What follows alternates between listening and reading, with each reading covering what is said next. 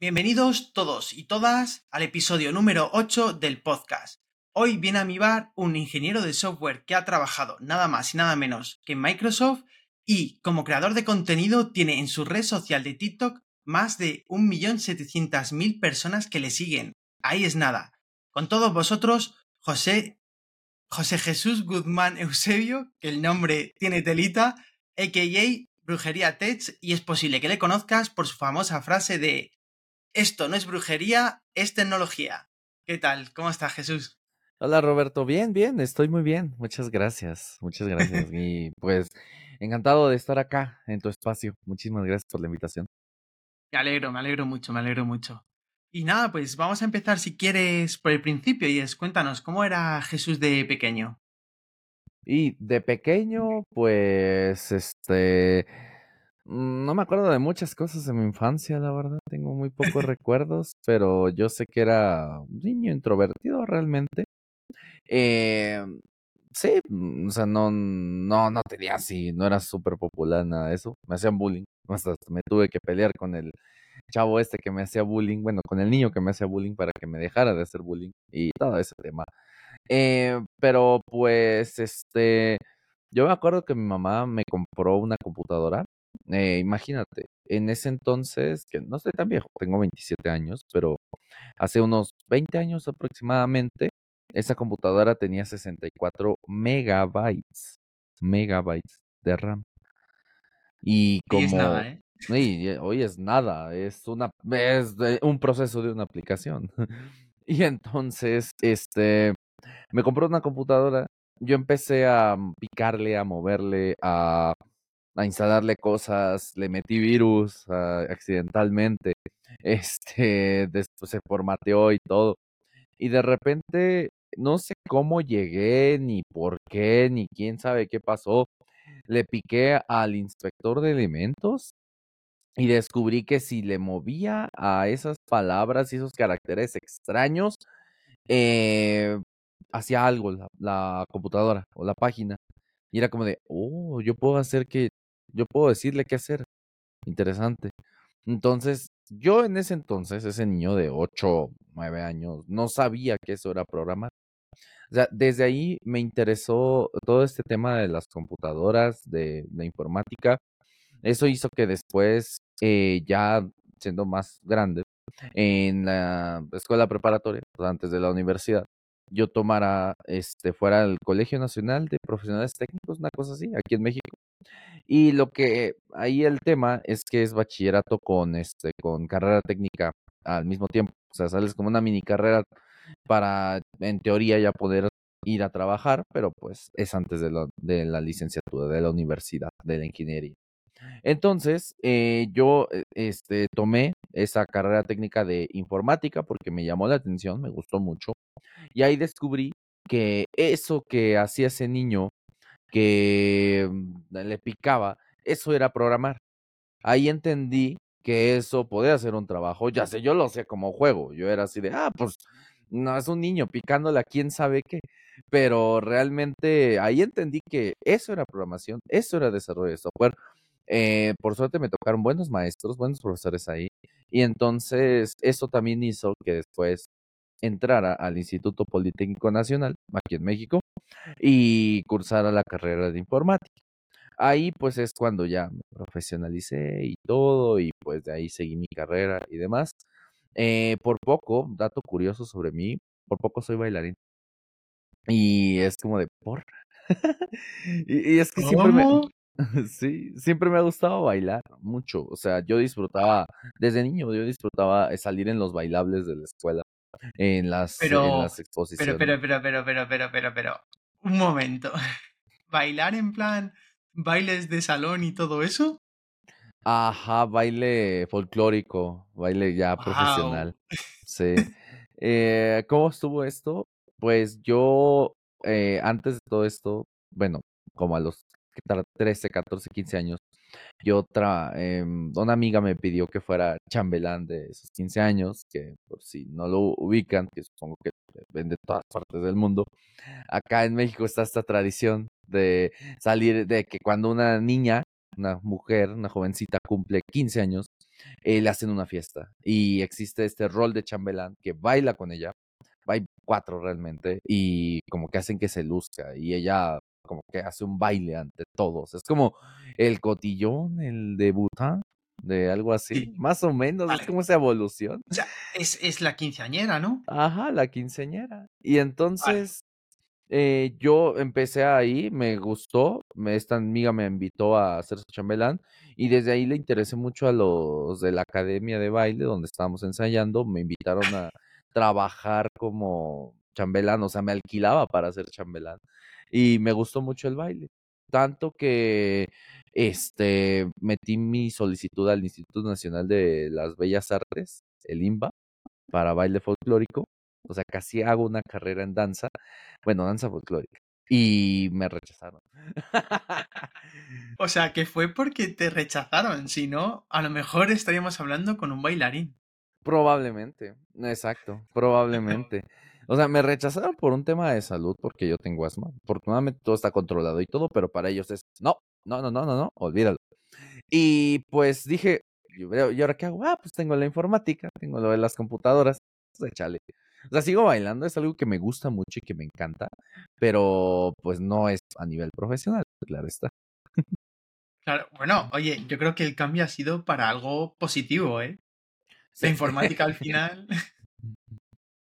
Sí, correcto.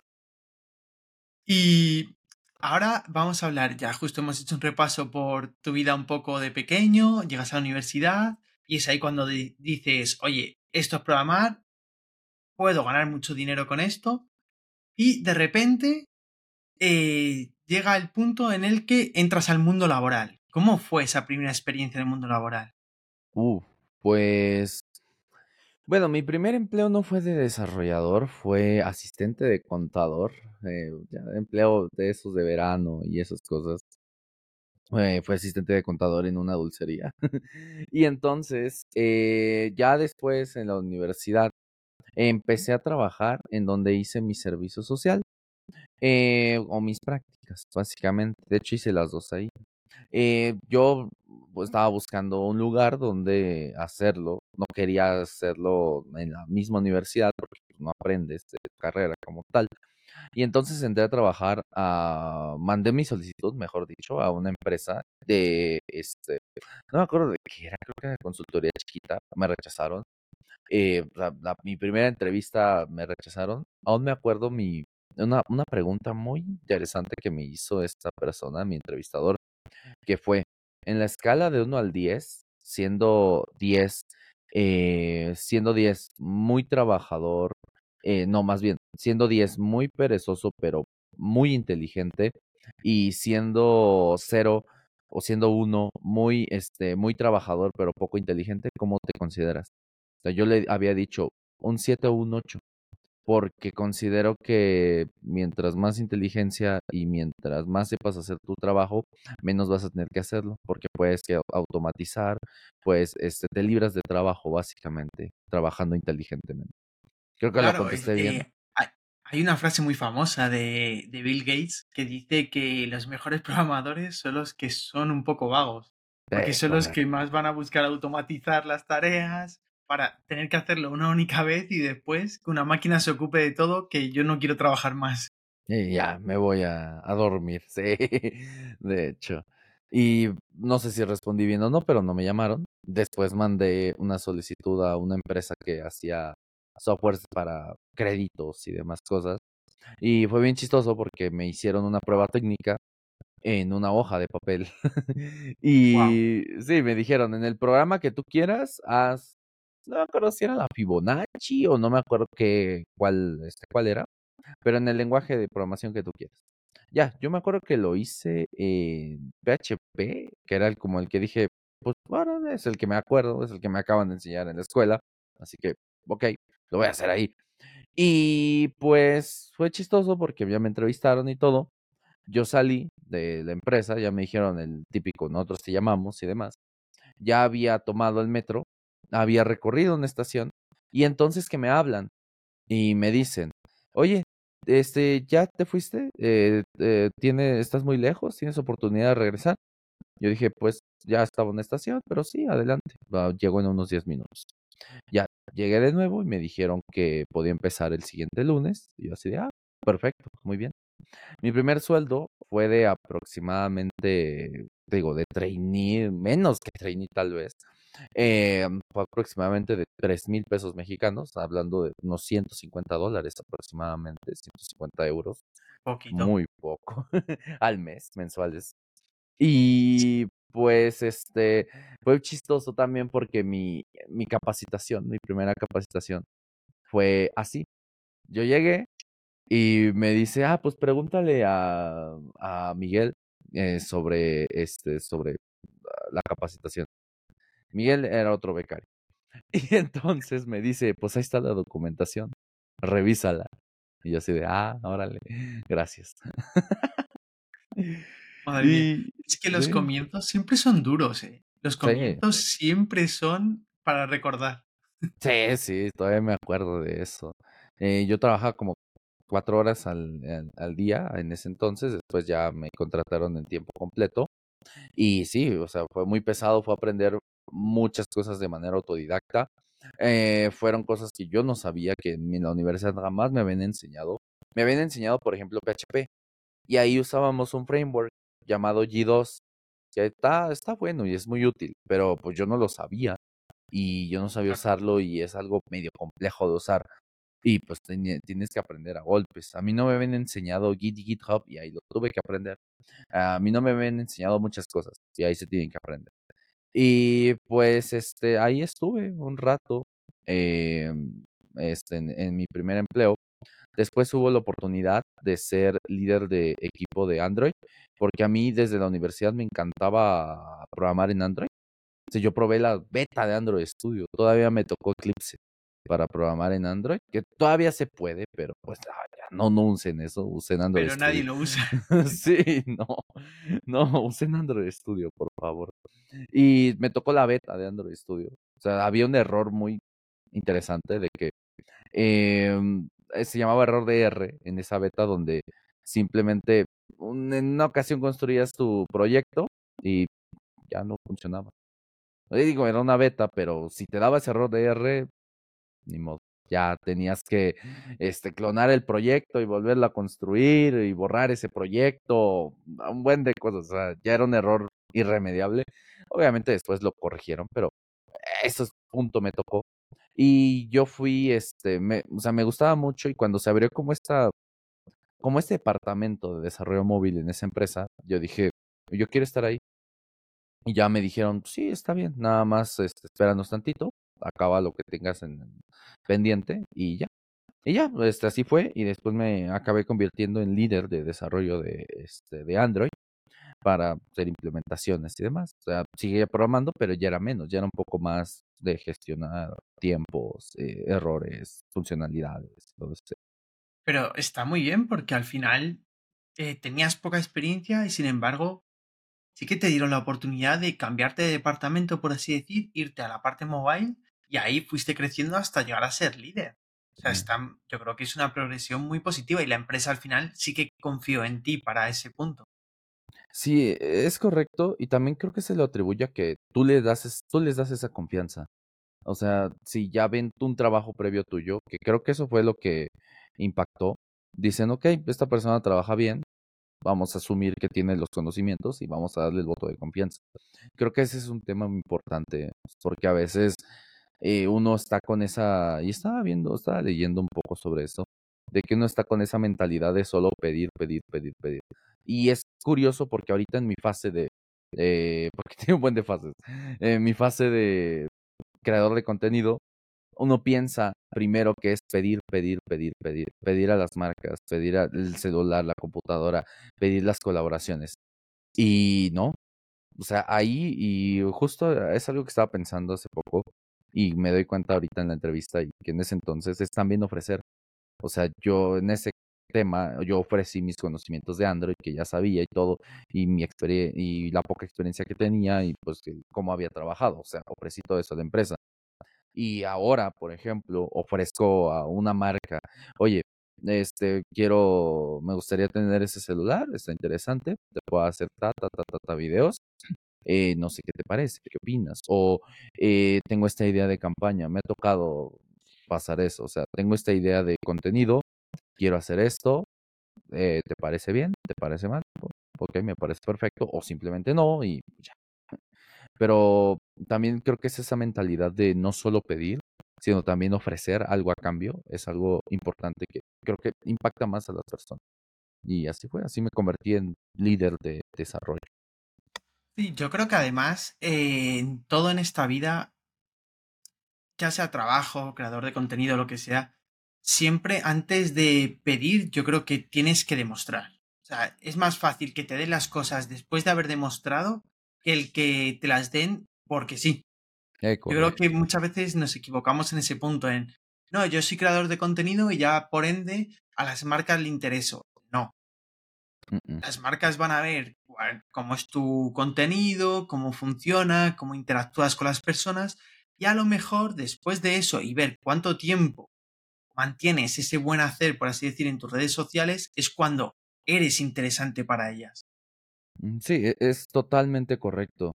Y a veces como que hay marcas que no congenian contigo y no es porque, eh, o sea, simplemente no, no les gusta tu estilo y ya. Y Y es que en el mundo laboral es igual. Es igual. laboral yo lo veo igual. Tú, cuando quieras ir a pedir a un jefe, si tú has hecho una serie de cosas que avalan tu petición, es mucho más sencillo que te den lo que estás pidiendo. Antes de que te lo den así porque sí o porque. o porque te da a ti la gana. No tiene sentido. Y es totalmente correcto. O sea, yo normalmente digo que, pues, este, nada te va a caer del cielo de la nada, nada, no es, no existe autogeneración, no. Hay que, hay que hacer algo nosotros al respecto. Y pues esto de pedir, pues creo, que lo entendí da- ya mucho después de mi carrera, porque justo te hablaba de que, bueno, te mencionaba que como que mi vida laboral ha sido en fases y después de ser un rato ah, líder de técnico, tech lead de Android, este, dije, quiero emprender. ¿Por qué? Sí existe un porqué realmente. em, es una historia un poco difícil, que creo que no todos tienen que pasar, pero yo me acuerdo que me empecé a enfermar muy raro, muy extraño, como, ah, estoy hablando de hace unos seis años aproximadamente. eh, me empecé a enfermar muy, mm, o sea, tenía diarrea que no me paraba y tenía, me salieron como unas manchas y yo así de, ¿qué onda, no? Eh, fui al doctor, me hicieron unos análisis y me dijeron, es que puede ser que tengas infección aguda de VIH. Yo así de, ¿qué? Y yo pensando, "¿Y ¿cómo me contagié? Ni me he tatuado, no he hecho nada. Y es como, Wow. no, no sé. Ya me hicieron los estudios. Después de ese sustito, me dijeron que no, que no era VIH. Yo así de, oh, o sea, ya, ya Menudo me contagié. Un sustito. No, pero no sé si eso fue mejor o peor, porque después me dijeron, probablemente tengas cáncer linfático. Y pues ya cuando empiezas a tener este síntomas ya está algo avanzado. Me hicieron unos estudios ah, como preliminares, que acá en México el sistema de salud, yo era estudiante, no tenía dinero y era como el sistema de salud público, que es súper eficiente. Esto es con mucho sarcasmo lo estoy diciendo. Y entonces, eh, pues me dijeron que probablemente lo tenía, pero tenía que hacerme unos estudios, este, aparte. Y yo espantadísimo, yo así de, ¿por? O sea, ¿qué pasó? ¿Qué comí? ¿Qué hice? No, no sé. O sea, estaba súper espantado, al grado de que ese era mi último semestre de la universidad. O sea, yo ya llevaba trabajando, ya estaba trabajando y estudiando. Si pueden, no lo hagan. Por eso tengo ojeras. Este, pero, pero sí te acaba, te acaba muy feo. Yo. Eh, yo sí, fe. sí. Entonces, este, me dijeron eh, que me iban a agendar unos exámenes en tres meses, como los confirmatorios. Y yo pensando, no sé si tenga esos tres meses. O sea, yo ya estaba pensando que me iba a morir. Y primero estaba así de, pues ya me voy a morir, estaba deprimido, estaba triste, estaba mal, eh, estaba irritable, estaba- pasaba por un buen de cosas. Ya después dije, pues en el, de hecho, en mi último mes de universidad, no fui en todo el mes a la escuela, ni siquiera me paré cerca. Dije, pues, ¿para qué? Ya me voy a morir. Entonces, este, fui a viajes, fui a conciertos, fui a todo lo que quise hacer. Y yo me acuerdo muy bien que cuando me dieron los resultados, yo estaba llorando. O sea, cuando yo me, iban a dar los resultados, estaba en la sala de espera, yo estaba llorando. Se me acerca un señor y me dice, oye, chavo, ¿qué tienes? Yo así es que probablemente tenga cáncer. Y ya me dijo, sí, mira, a mí me habían dicho que no iba a durar más de seis meses. Yo tenía cáncer de próstata y pues, mírame aquí, después de dos años. Solo vengo a revisiones cada seis meses y todo está bien yo te recomiendo que te apoyes mucho en tus amigos, en tu familia, le ores, le reces a, a quien tú le creas y tomes mucha agua, porque las quimioterapias te descompensan mucho y vas a necesitar mucha agua. Y ya. ¿Tú llegaste a hacer quimioterapia también? No tenía cáncer. Uf. Sí, afortunadamente. ¡Ostras! Sí, pero qué espanto. O sea, claro, todo, toda esa situación, todo ese miedo, para al final una falsa alarma. Sí, no, me acuerdo ni qué era. Me estaban diciendo que probablemente sea, pero yo estaba en shock. Yo estaba así. Y salí así. Como de. Es que. ¿Qué pasó? Es que. Buah. Tiene que ser horrible. O sea, tiene que ser una sensación como de querer matar a alguien. Sí. O sea, pero en ese tiempo es como de no, no saber qué hacer. Y no sé, no, no. Ya, obviamente me enojé, pero pues, ¿qué, qué le hacías? Pero bueno, entonces, siento que hay algo cambió en mí. Y yo tengo mucho esa mentalidad de si no te gusta, no lo hagas. a veces funciona, a veces no. Y a veces obviamente hay cosas que tienes que hacer que no te gustan nada. Claro. Y pues este, desde ahí dije, yo desde hace tiempo quería poner un negocio, una empresa. Así que me salí de trabajar y lo hice. Eh, con unos amigos, primer grave error, de la misma carrera, segundo grave error, hice una empresa, la típica que todos ponen en primer lugar, una consultoría de software, que nos fue primero relativamente bien y ya después como que fue fallando y al final acabó quebrando, acabó cerrando. Bueno, pero es una experiencia. Mande, perdón que también es una experiencia, has vivido la experiencia de ser empleado, de ser empresario. Sí, totalmente. Has estado cerca de la muerte. sí. Ay, no. Sí estuvo, sí estuvo difícil eso. Y pues yo digo que si quieres ser empresario, empresario, debes de primero ser empleado para entender también ese, ese ámbito y las operaciones y todo. Y después de eso, fundé otros, otros emprendimientos, siempre del área tecnológica. Yo siempre estaba del área técnica. Algo que me molestaba bastante de este ecosistema emprendedor es que mucha gente me buscaba por mis conocimientos y querían que, o sea, pensaban que lo, que lo iba a hacer gratis. Y, eh, y, tal vez sí, al inicio, pues sí, estás emprendiendo con, un, con alguien y es como un salto de fe y al inicio no ganas dinero y te va no muy, muy bien y todo esto, pero pues, ah, o sea, mucha gente no me convencía bastante. Eh, típico, o sea, se te acercan muchas personas de, oye, quiero la app tipo Uber, quiero la app tipo, este, tipo, ahora tipo ChatGPT, seguramente. Y pues dices, oye, pero si tú, o sea, yo, mi mentalidad era, si tú ni siquiera sabes cómo medianamente se hace algo así, no me estás aportando el compromiso para un emprendimiento, porque emprender es más difícil que trabajar. Y entonces digo, no, no me convences. Y después los veías un año después, si aún no tener su famosa plataforma, y era como de, tomé la decisión correcta. A otras personas, a un socio que se llama Víctor, eh, sí le di el voto de confianza porque literal era director ejecutivo de BBVA y se salió porque quería emprender. Y fue de, wow. Y tenía los conocimientos y todo y necesitaba esa expertise tecnológica y así fundé en viaje, una, una empresa que se dedicaba, que también ya no está, que se dedicaba a ayudar a hacer envíos entre personas.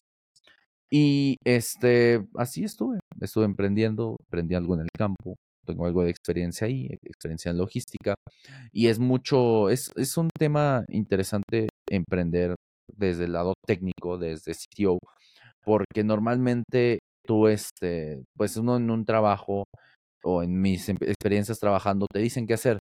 Acá no. Acá tú debes de decidir qué hacer. Y es mucho estudiar, mucho ver este qué es lo mejor y es un poco de incertidumbre por decir, ¿será, eh, ¿será este el mejor stack que estaré eligiendo? ¿Será la mejor cosa, la mejor decisión? Sí. yo creo que tienes que invertir mucho tiempo en la parte de documentación de tecnologías, saber cuál puede escalar mejor de cara a que tu empresa crezca mucho y el producto se convierta en algo mucho más grande de lo que tú tienes pensado. No es fácil, evidentemente. Tú al final cuando estás trabajando por cuenta ajena eres el empleado, normalmente te dan unas pautas, al no ser que ya llegues a un puesto más de dirección, que te pasa lo mismo, que tienes al final que pensar, que analizar mucho más que el ejecutar. Sí, es totalmente correcto. Y algo que me ayudó mucho es hablar con otros CTOs que ya tenían más experiencia y ver cómo resolvieron ellos el problema. Eso ayuda bastante. Sí, porque al final, por donde tú ya vas, por donde tú estás pasando, ellos ya han pasado. Claro. Es, esas personas son las que te van a poder decir, yo lo solucioné así, yo lo solucioné de este otro modo, mira, prueba a hacer esto. Al final la experiencia es muchísimo más importante que cualquier conocimiento.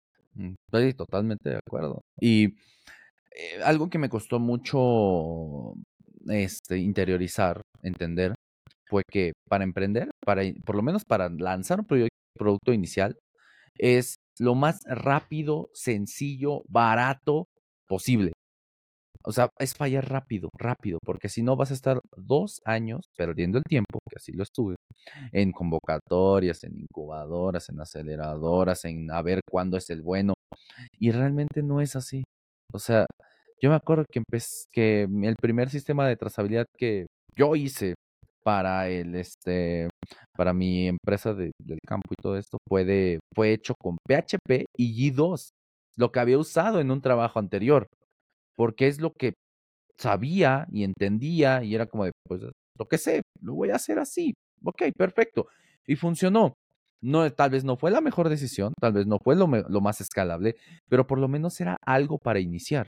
Ya después te puedes preocupar por la escalabilidad, pero yo creo que si quieres emprender, por lo menos cuando estás iniciando, no te preocupes por llegar a millones de personas. No lo vas a hacer en un mes. Lo que te debes de preocupar es sacar ese producto y llegar a 10 personas, a 20 personas, y que lo puedan usar y que te den algo de dinero por eso. Ya con eso puedes empezar a pensar en el escalamiento. Y obviamente alguien con más experiencia, que yo, yo tenía cuatro años de experiencia, tres años de experiencia, y me estaba metiendo en cosas que ni siquiera sabía. Yo no había administrado servidores, ahí empecé a hacerlo. Yo no había este, ah, programado en iOS, ahí empecé a hacerlo. Todo fue más por necesidad que me fue guiando. Yo no sabía de código seguro y tuve que empezar a hacerlo. Y pues fue después de eso, cuando empecé a contratar gente, ahora es aprender a dirigir desde un rol más directivo, a dirigir directivos, a dirigir gerentes, o sea, ya dirigía un equipo de desarrolladores, que al final no nos debemos olvidar que los desarrolladores somos nivel obrero. Al, ni modo, o sea, bien pagados, pero lo somos. somos somos ese nivel. Sí, o sea, somos ese nivel. Estamos al mismo nivel que alguien de una fábrica. Y es así, son la mano de obra. Pero después es dirigir a gente que dirige y es establecer técnicas de dirección y es justo tú establecer la guía de la empresa. No es tanto, bueno, por lo menos en el apartado técnico, no es tanto de que esperas a que alguien te diga, sino tú debes de decir qué es lo que se va a hacer, que lo entiendan tus directivos, que tus directivos lo bajen a algo que lo puedan entender sus equipos y que eso pueda permear en la empresa y esperar que se haya sido una buena decisión o no para esa empresa, porque cada empresa es como cada persona, es diferente. Y ahí aprendes un chorro. Más por necesidad de querer sacar las cosas que por otra cosa. Justo, totalmente. O sea, yo me lo imagino igual, la verdad. Nunca he emprendido, por así decir, pero sí que me imagino que debe sentirse así, sobre todo debe ser también mucha incertidumbre y luego cuando ves que las cosas van saliendo bien, tiene que ser como una inyección de motivación para dar todavía más, pero también cuando las cosas empiezan a ir mal, tiene que ser una sensación de frustración, de angustia, tiene que ser complicado gestionar todo eso también. Bastante. Eh, cerrar una empresa es lo más terrible que se puede hacer. Me acuerdo la primera vez que despedí a alguien, fue difícil, porque te pasa mucho por la cabeza. Es, es, su sustento, es su, este, no sabes si tiene, o sea, no me acordaba si esa persona tiene familia o no, probablemente la tenga, eh, no sabes si está enfermo, enfermo, ah, pero tienes que hacerlo porque es o esa persona o toda la empresa. O todo el equipo. Sí. Claro. Y a veces, ajá. Te iba a decir, yo no sé si en México también pasa, pero por ejemplo en España sucede algo y es que el fracaso empresarial está muy señalado. O sea, tú cuando fallas es como que ya tienes una marquita de cuidado, has, fallado, a lo mejor no tengo que invertir en ti porque esta vez me arrastras a mí también. Y sin embargo en otros países como Estados Unidos es justo, parece como que al revés. Como que las empresas, em, bueno, los inversores prefieren a gente que ya haya fracasado previamente. Porque como ellos dicen, bueno, por lo menos ya sabes lo que no tienes que hacer para que esto funcione. No, es, acá es totalmente igual. O sea, no solo te estigmatiza eh, inversionistas, que afortunadamente por mis socios conseguí y demás, eh, sino también el mismo gobierno, porque cerrar una empresa es muy, muy difícil. Abrirla la puedes abrir en internet en unos minutos, por lo menos acá, pero cerrarla es muy pesado. Yo me quedé sin nada de dinero en ese entonces. Y pues, este, afortunadamente sin deudas, porque hay, he conocido casos de gente que hipoteca sus casas, se endeuda bastante y wow, a ver, eso es impresionante.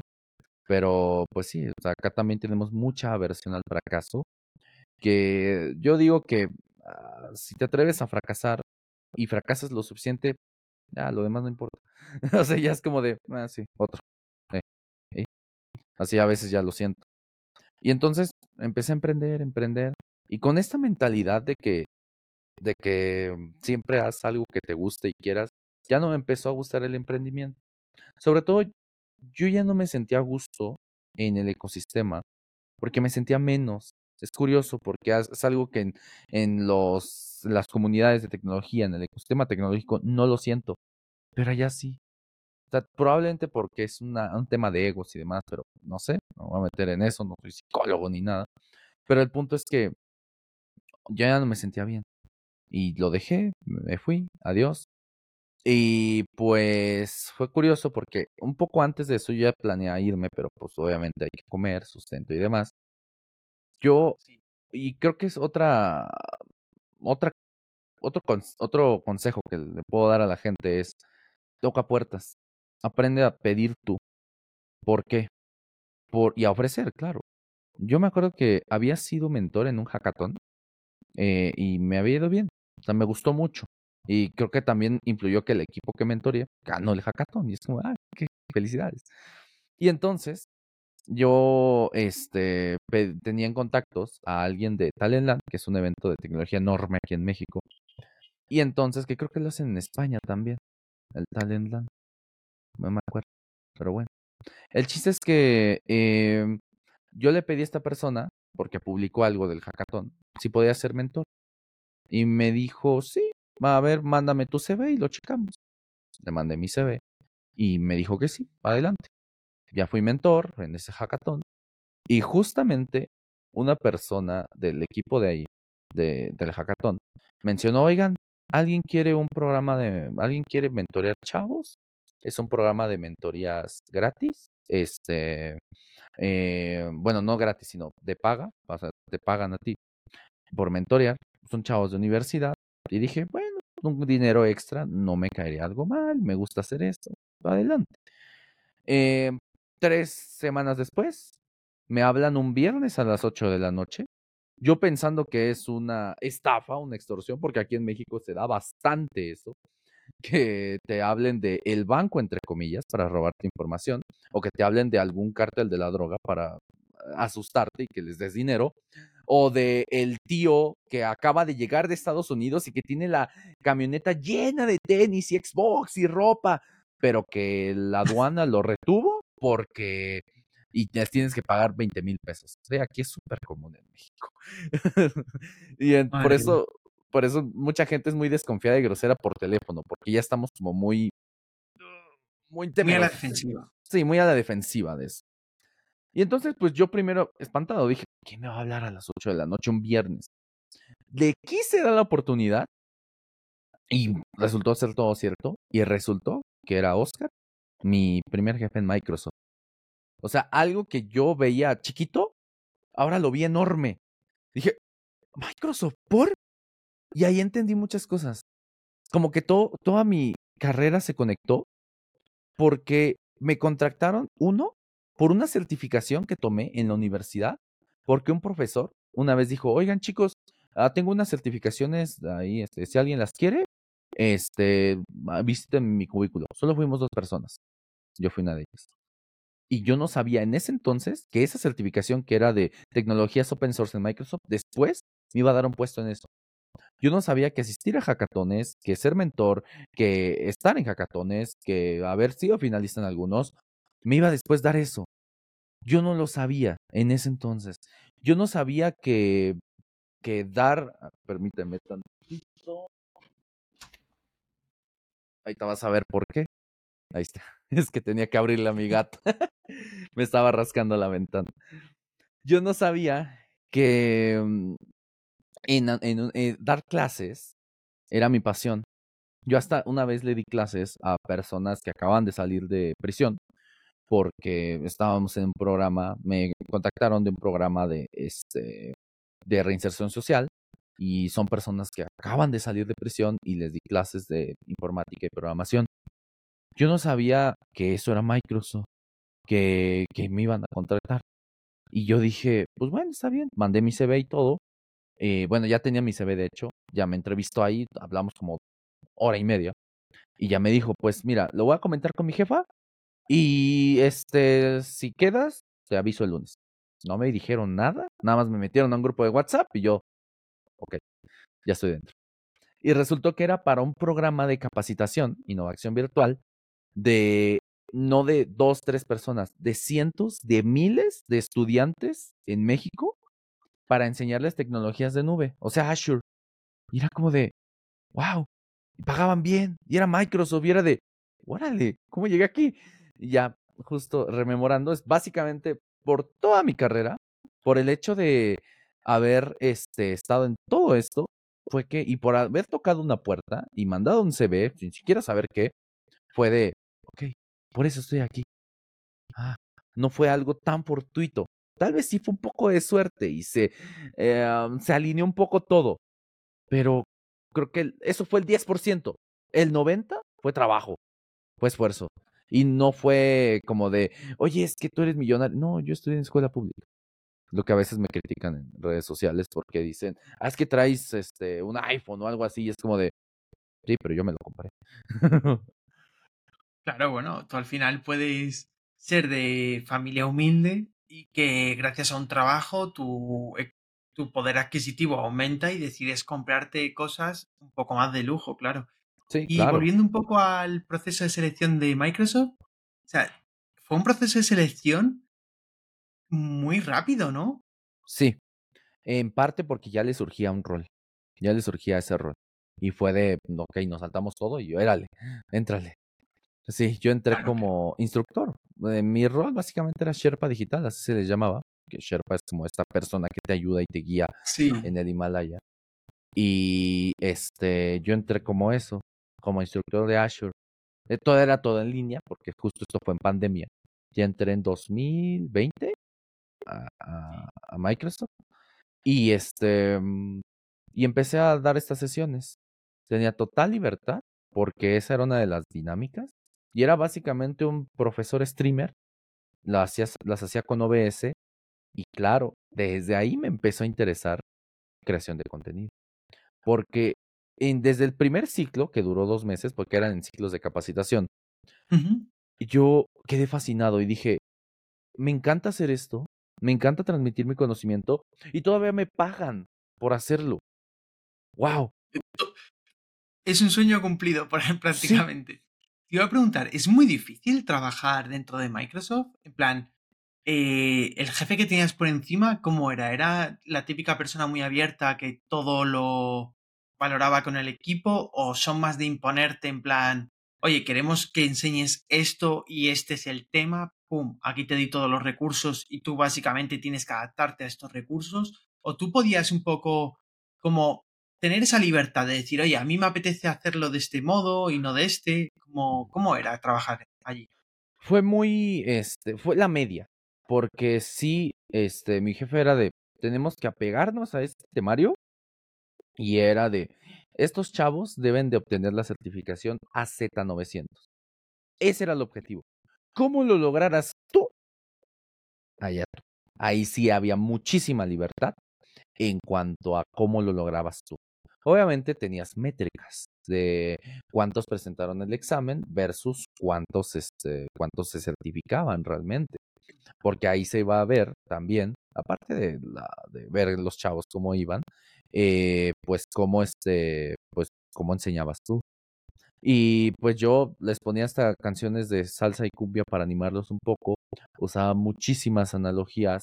Eh, usaba los Simpson y Bob Esponja para enseñarles, porque así entendían bastante bien. Y eran cosas que dominaban, que conocían versus algo que querían dominar y hacían esa conexión rapidísima y hacíamos prácticas, había sesiones en las que eh, les decía, chavos, hoy es día de llorar sangre porque va a estar difícil, y había sesiones más relax y era mucha libertad, pero tenías que apegarte a un objetivo, que es que se certifiquen estos chavos, que lleguen a su examen, porque también es motivarlos, es que no se vayan, es no deserten, todo eso, y es un objetivo. Y son muchas reuniones, Microsoft son muchas, muchas, muchas reuniones. ¿Todas estas reuniones y toda esta formación era full en inglés o en tu caso la dabas en castellano? en eh, español, perdón. Era en castellano, era en español, sí. Eh, eso fue en un rol, porque este era como rol mid, time, medio tiempo aproximadamente, pero después se abrió una vacante directamente en Corp, en corporativo de Microsoft, porque Microsoft lo que tiene es que tiene como varias filiales, entre comillas, empresitas chiquitas. Trabajas en Microsoft, muchas empresas hacen eso. Trabajas en Microsoft, pero no eres core Microsoft.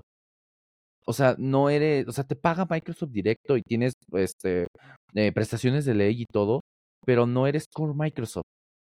Después se abrió una vacante, justo mi jefe de innovación de este programa de educación me dijo, oye, ¿no te interesa una vacante? Se abrió una vacante de ingeniero de producto para educación en Latinoamérica en Teams. Y dije, ok. Ahí el proceso de selección, como no le surgía, fue mucho más lento. Fueron mes y medio en el que estuve en cuatro entrevistas, dos de ellas en inglés. Eh, me hicieron una como prueba técnica aproximadamente. Me preguntaron varias cosas sobre lo, sobre lo que iba a hacer sobre la experiencia que tenía, sobre las herramientas de Microsoft, que básicamente esto ya lo dominaba yo, eh, porque aparte de que los usaba en los emprendimientos, eh, lo enseñaba y me aceptaron.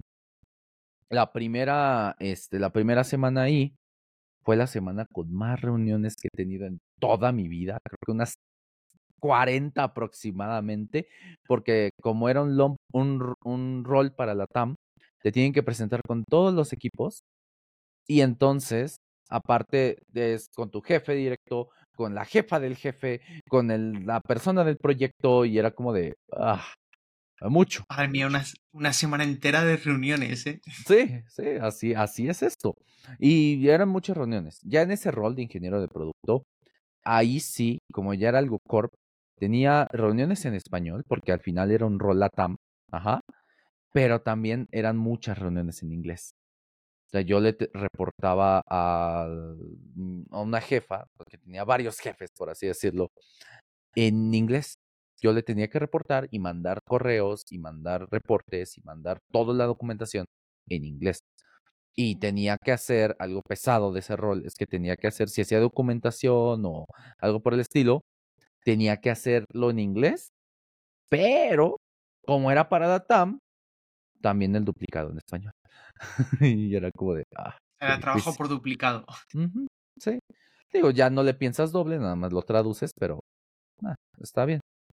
Y era mucho de ayudar a las, este, a las universidades, era mucho de trabajar junto con ellas, de hacer implementaciones de Teams, hacer implementaciones de Microsoft 365. Ahí entendí un buen de cosas. Ahí este, siempre me preguntaban, oye, es que ¿por qué no cambian Teams? Es que está bien feo. Y yo así de, sí, lo sé. o sea, ¿crees que no lo he mandado? ¿Crees que no he hecho algo? ¿No he tratado de hacer algo? No, eso viene de allá, eso lo, lo programan allá en, en Richmond, en la India, y ellos tienen, ellos deciden qué hacer y qué no. Que se viene una actualización interesante. Algunos ya se las están implementando, pero por fin le van a quitar el. Sí, yo estoy en el programa Insiders y ya mm. Teams ha cambiado bastante. Sí, totalmente. Ha cambiado bastante. Eh, ya, ya, le, ya le metieron un buen de cosas.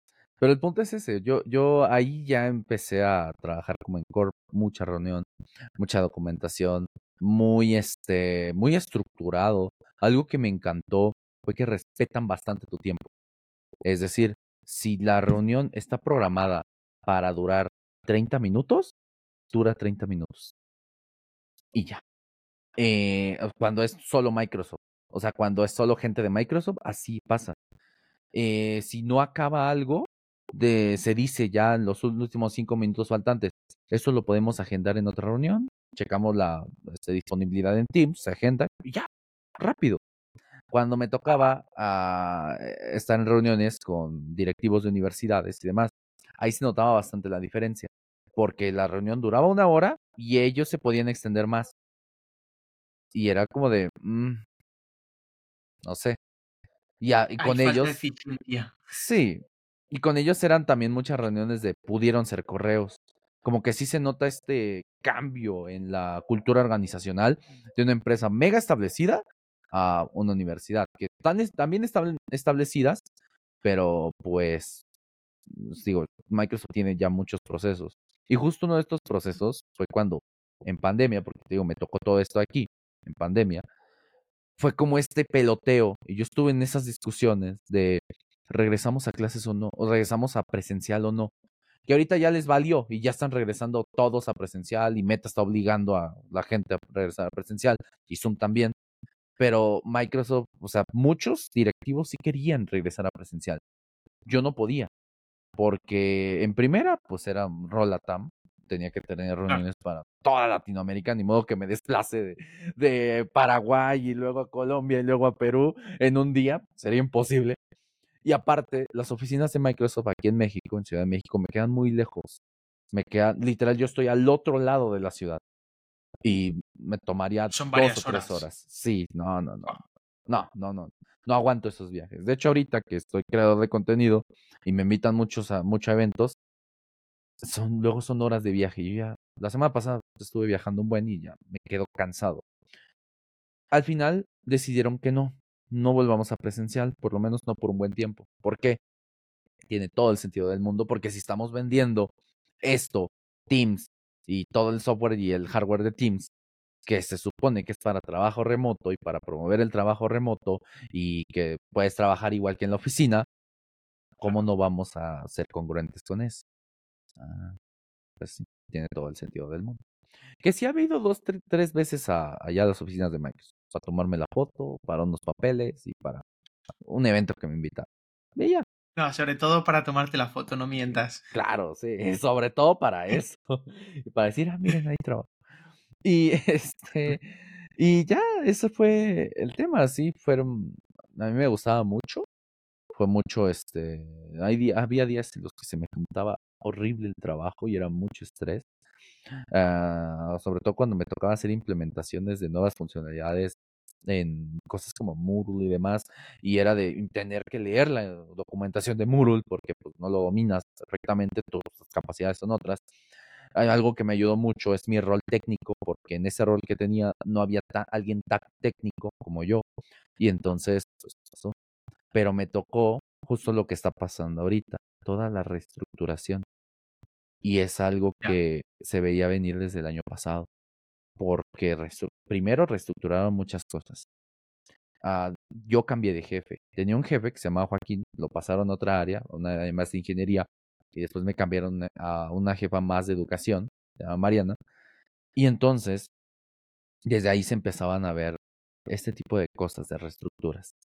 Yo desde ahí dije, no sé cuándo, pero van a correr. desde ahí pensé. Sí, al final también es verdad que Google, Microsoft, Meta, sobre todo, fueron empresas que eh, contrataron muchísimo en pandemia. O sea, yo creo que sobredimensionaron sus equipos y una vez hemos salido de la pandemia, claro, dices, es que a lo mejor no necesito tanta gente y por eso yo creo que mucha gente se ha ido fuera. Eso, yo creo que eh, a través del clickbait y todo eso se, se, ha dado a entender como que era por culpa de la inteligencia artificial, todo eso, pero yo personalmente creo que no. Yo creo que era simplemente es una sobredimensión del departamento en época de pandemia y en el momento en que la pandemia se acaba, todo el mercado se estabiliza, resulta que tú has contratado a más personas de las que hoy en día necesitas y entonces tienes que liberar la masa salarial. Sí, e, es exactamente lo que pasó. Y uh, Microsoft lleva usando la inteligencia artificial años, años, pero un buen, un buen de años. Pero obviamente como ahorita se volvió mainstream, pues ya lo hacen más abierto. Pero lo llevan usando desde hace un buen. O sea, por ejemplo, yo muchas de las funcionalidades, como el Copilot, yo ya las había probado. Ya como, ya sé lo que van a sacar. Me, me hubiera encantado, o sea, me encantaría decirlo y todo, pero pues no puedo por en día y obviamente. Claro, no puedes por contrato. Ajá. Y entonces. ¿Tú a día eh, de hoy utilizas. ¿Hay una inteligencia artificial que tú utilices a diario? A día de hoy me refiero, ¿eh? yo, aparte de todo esto, estoy dando clases de inteligencia artificial, de ciencia de datos, pero Python y todo esto. Y uso mucho ChatGPT para comentar el código. sí, para, ah, coméntalo. Ya, ya hice yo mi trabajo. Y nada más lo reviso y es como de, ah, sí está bien.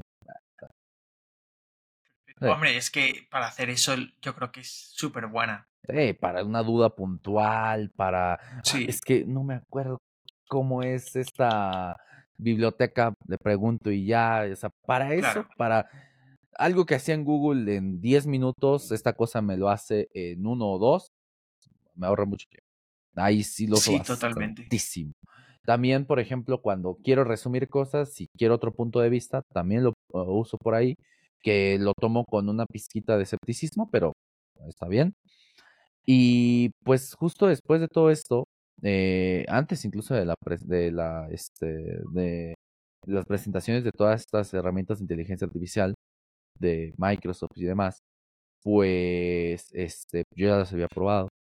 Y desde ese entonces, este, desde esas pequeñas reestructuras, yo ya me hacía la idea que me iban a correr.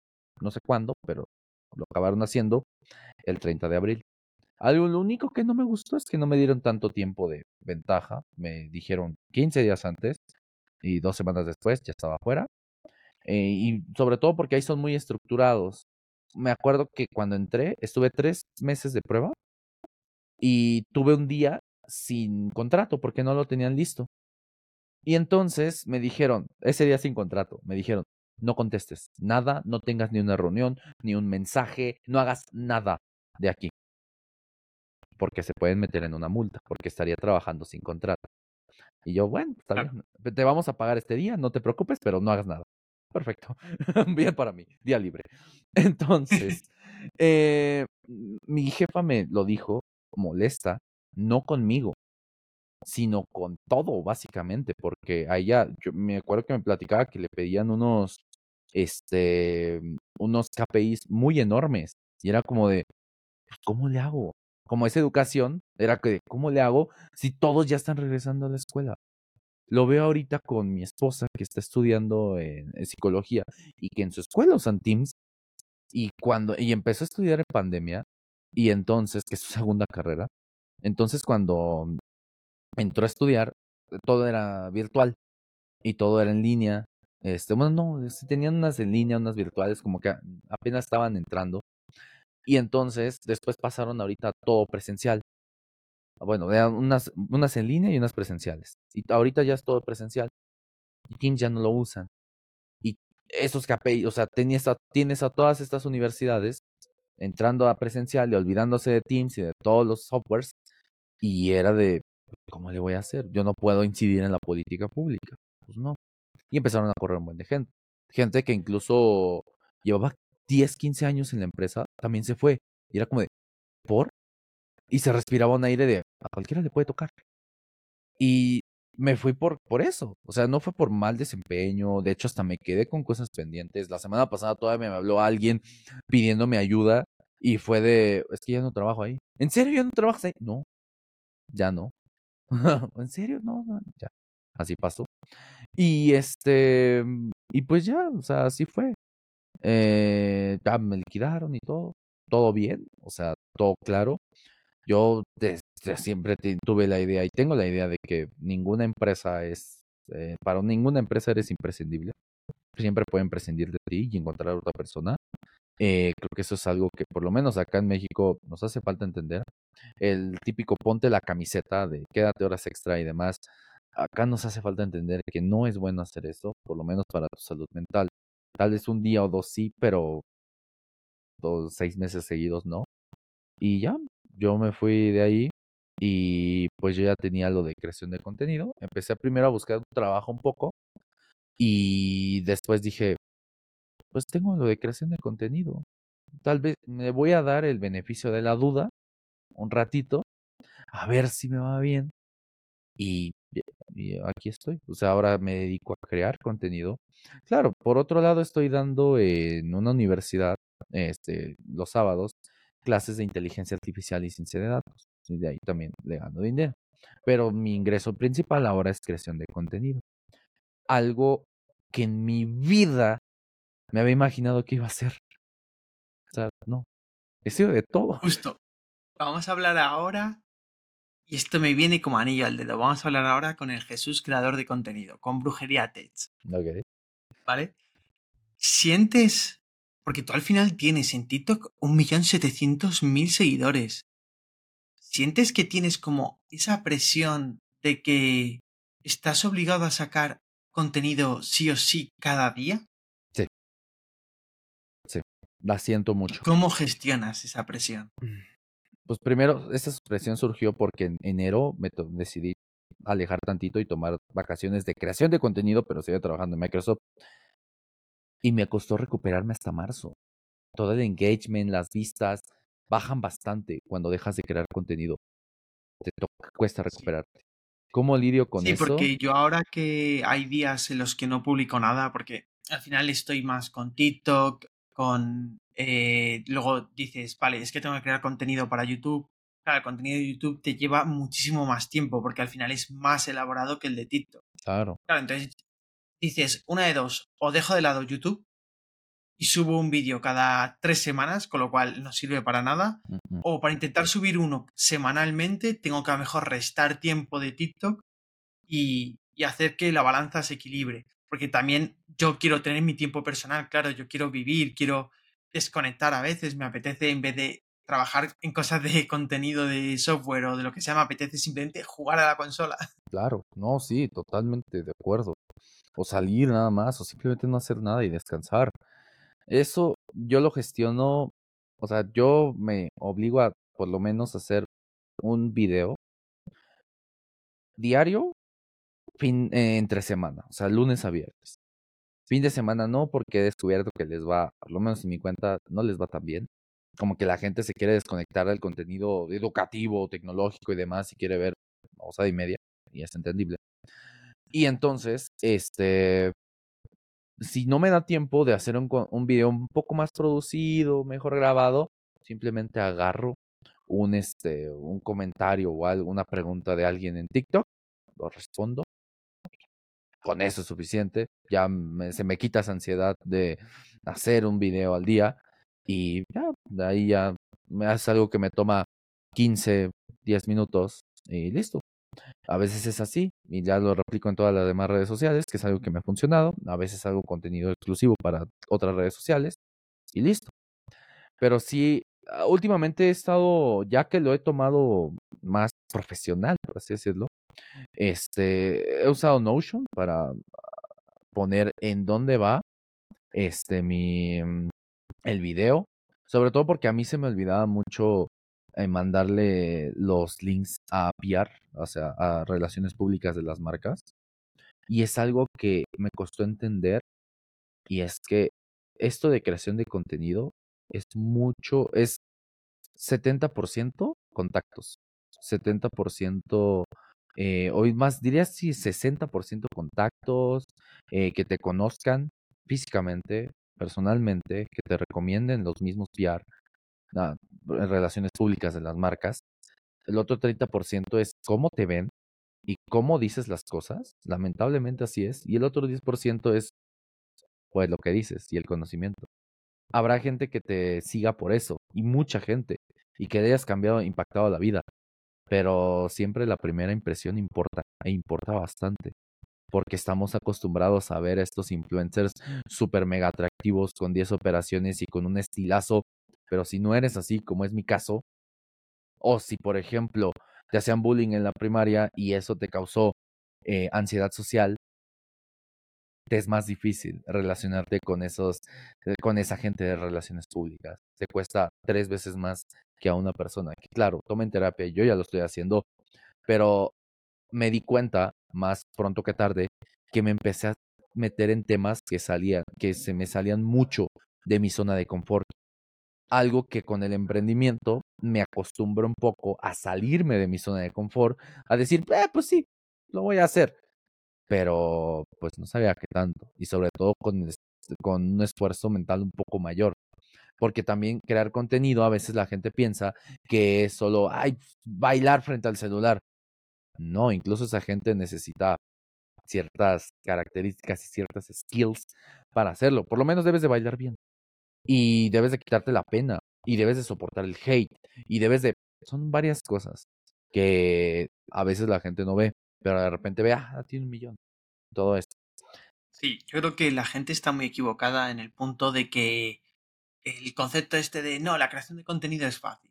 O sea, es hacer un vídeo tal y es sencillo, pero el proceso de tener la idea del vídeo, la idea de elaborar ese vídeo, cómo lo vas a hacer, cómo te vas a expresar, qué tienes que decir, cuándo decirlo, cómo son tus gestos, toda la repetición que haces al final hasta que te quedas con la versión que dices, esta es la definitiva. Es muy complicado justo lo mencionabas tú, que es el otro factor que yo muchas veces pregunto a otros, a otros creadores de contenido, que es cómo llevas el hate en redes sociales. Porque yo, por suerte, es algo que no vivo.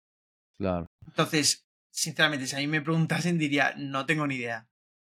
Mm, porque no he vivido un hate, o al menos un hate grande que yo sienta, hostia, me siento atacado o algo así. Pero claro, tú tienes más de un millón de personas, con lo cual tienes que tener hate seguro.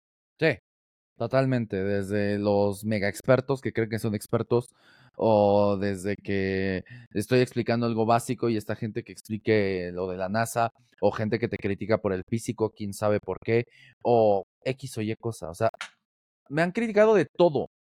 O sea, gente que piensa que está bien cuando realmente no está bien y la misma gente les dice en los comentarios, eh, oye, estás mal, amigo, así no es, y al final acaban borrando su comentario, eh, porque ellos sí pueden y yo no. Y este, y a veces esa impotencia.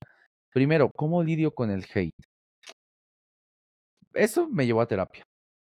Lidiar el hate, con el hate. O sea, literal, fueron varios haters en un video que me llevaron a terapia directito. Dije, no, ya me estoy enganchando con esta gente. Hay algo mal en mí o hay algo que no me gusta, vámonos a terapia. Ahí me enseñaron a lidiar con esto. A, yo sí elimino comentarios. Yo sí este, no les contesto. Eh, a veces ni siquiera veo los comentarios porque sé que va a haber tres, cuatro, cinco que te hagan sentir mal. Y probablemente uno que te diga, ah, es que estás gordo. No te hace sentir mal. Probablemente uno. Y nada, me dicen que estoy gordo, pero esto es una chamarra nada más porque hace frío. No estoy gordo. Bueno, ya, ya, ya bajé de peso, ya ando en el Pero da igual, aunque lo estés. Aunque ¿Qué tiene que ver eso con que tu contenido sea bueno o malo? Es que yo creo que a veces también la gente eh, tiene mucha frustración o, o odio por su vida a lo mejor. Tal y, vez. Y les jode ver que a otros les va bien. Y les jode ver que que tú tienes en un vídeo más de 100.000 de 100.000 views o más de 50.000 me gustas y ellos suben algo y nadie lo ve. Entonces yo creo que sufren como esa frustración que en lugar de motivarles a decir, oye, voy a hacer que mi contenido sea mejor para llegar al nivel de esta, de esta persona, es todo lo contrario. Es como, voy a echarle todo mi veneno a esa persona para sacarla del juego. Eh, totalmente.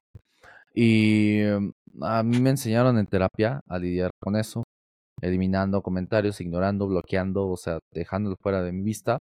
Y me, me dijo mi psicólogo, piensa que esa persona la está pasando mal. Y puedes incluso pensar que eh, ah, tienes dos caminos, o enfatizar con esa persona y decir, probablemente sea alguien que tenga un mal día y simplemente quiera desquitarse con alguien y encontró tu video y lo hizo ahí y probablemente esté sufriendo y no pueda decirlo y no tenga la fortuna de ir a terapia, así que tiene que hacer eso.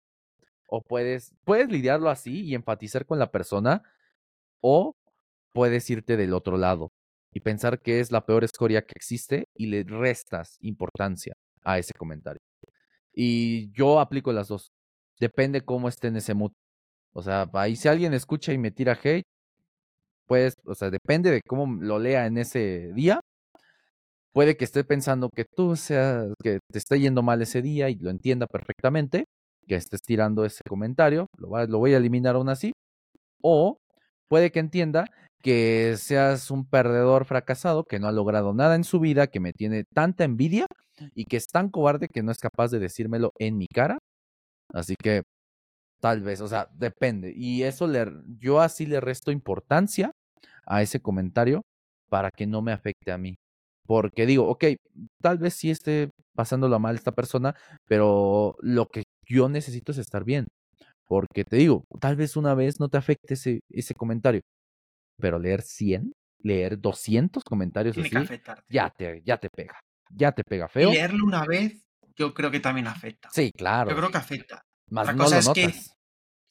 Claro, otra cosa es que sea eh, un, un malestar temporal. En plan, yo leo el comentario malo, estoy mal en ese momento y me voy. Al día siguiente a lo mejor ya no me acuerdo. El problema es que, claro, que tú dices, si recibes 100, eso quiere decir que son varios días, pum, pum, pum, pum, pum, al final, lo que tú dices, puedes acabar en un psicólogo o algo así, porque claro, sientes que, que literalmente, bueno, es que no es que lo sientas, es que te están atacando. Y además te están atacando sin ningún tipo de, de sentido.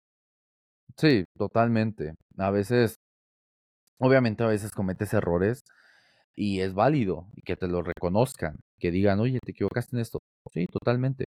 Pero a veces es demasiado, a veces te, te atacan por quién sabe qué, qué cosas o porque se les dio la gana de atacarte. Es que, por ejemplo, yo eso sí que lo he vivido, de, oye, en un vídeo a lo mejor decir un comentario que no es 100% acertado y, por ejemplo, yo he recibido comentarios de, en este caso, de dos personas que súper educadas me dijeron, oye, Roberto, eh, yo no diría esto, diría esto otro por esta razón. Y te lo explican y dices tú, qué bien lo has hecho. O sea, esto es literalmente lo que yo como creador de contenido necesito. Es esto. Es oye, a lo mejor esta frase que he dicho no está bien, es un error, pero tú en lugar de hacer sangre de ese error, lo que buscas es, oye Roberto, ¿te has dado cuenta de esto? Pues mira, si no te has dado cuenta, yo te recomiendo que le eches un ojo porque en realidad esto no es así, porque te cuento, y que me cuenten un libro si hace falta, que me pongan un comentario de un montón de líneas. Pero a mí eso me ayuda a crecer muchísimo. Y sobre todo a mejorar. Totalmente, ese es feedback constructivo, no destructivo. O sea, a mí me ha pasado también de que, oye, eh, yo cambiaré esto por esto, o acá, o dijiste mal por esto. Y es como, tienes razón, tienes toda la razón. Ahí este, se nota cuando alguien quiere que mejores o simplemente que no desinformes, porque también eso puede llegar a pasar, a que simplemente te ataquen por cualquier cosa, por cualquier tema. sí totalmente. Y ahora, eh, si te parece bien, vamos a ir con la última parte de la entrevista, que es una serie de preguntas relámpago. A ver, ¿Vale? vale, échale, échale. Pregunta que hay que contestar rápido. Ujú. Entonces, ¿estás listo? Mm, sí, creo. sí. Venga, vamos a por ello. Primer lenguaje de programación que tú sientes que aprendiste. Sí, C. sí, en la prepa, sí. Vale. Lenguaje de programación favorito y por qué. Python. Eh, por lo menos ahorita Python, porque lo estoy usando mucho para inteligencia artificial, me ha acoplado muy bien con él y me ha servido bastante para analíticos de mis videos. Framework favorito y por qué. ¿Framework? Framework Ah, ya. favorito y por qué. Mm, pondría React, le tengo mucho cariño, porque, sobre todo porque lo usé mucho en mis emprendimientos eh, para hacer cosas un poco rápidas. Tal vez igual pondría G2 ahí, pero me iría por React. Vale. React al final es una librería, Ah, sí, pero. No, sí pero bueno, razón. podría valer, porque al final es verdad que, bueno, para Sí, mucha gente es casi un framework. Pero bueno, el framework en este caso podría ser Next. Express, Next, ajá. Express también podría ser con Node.js. Vale, perfecto. ¿Y de favorito y por qué? Y de Android Studio. Me, sí, me gusta Porque mucho. es el que te liberó de Eclipse. Sí, de hecho, y también tiene muchísimas herramientas para, este, pues para un buen de cosas, profiling, máquinas virtuales, bueno, dispositivos virtuales, un buen de cosas. ¿Cuál crees que es el mejor lenguaje de programación para aprender a programar?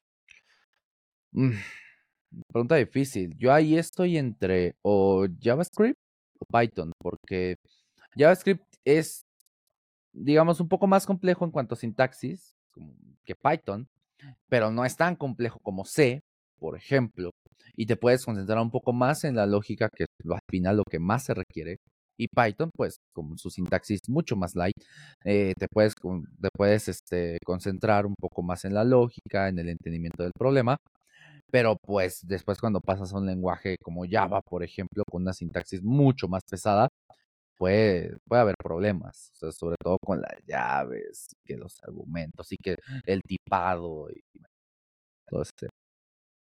Pues sí, la verdad es que tienes toda la razón. Vale, ahora, ¿qué le dirías a tu yo del pasado? Uy, eh, depende en qué año, pero si es el que acaba de entrar a la universidad, yo le diría, de una vez, métete a algún hackathon, métete en una comunidad, o si no hay una, hazla ahorita, porque eso va a potenciar bastante tu CV. Así te libras un poco del, de- del típico recién egresado con tres años de experiencia, que es súper común acá en México. Y este, y pues haz un poco más de la universidad. No importa tanto la calificación, lo que importa más es la experiencia que construyes por tu cuenta. Por lo menos en esta etapa. Vale. Y ahora, las dos preguntas más polémicas del podcast, ¿vale? Uy, Bugs resueltos la última semana y dinero generado el último mes. bugs resueltos la última semana. Sí. Ok. Eh, mi la última semana ninguno, porque no programé nada. Estuve todo el día afuera en reuniones y demás. Pero hace dos semanas, sí, este, estaba subiendo una API a Python Anywhere. Para hacer una prueba de un empaquetado de un entrenamiento que hice. Y no funcionaba, y no funcionaba, y no funcionaba, y no funcionaba. Este, era una incompatibilidad con las bibliotecas de scikit-learn. Este, ahí descubrí que ellos usan una preinstalada diferente, así que nada más la actualicé y ya. Y ahí estuve como unos 30 minutos, pero sí, como el último bug que resolví. ¿Cuánto generé la última semana?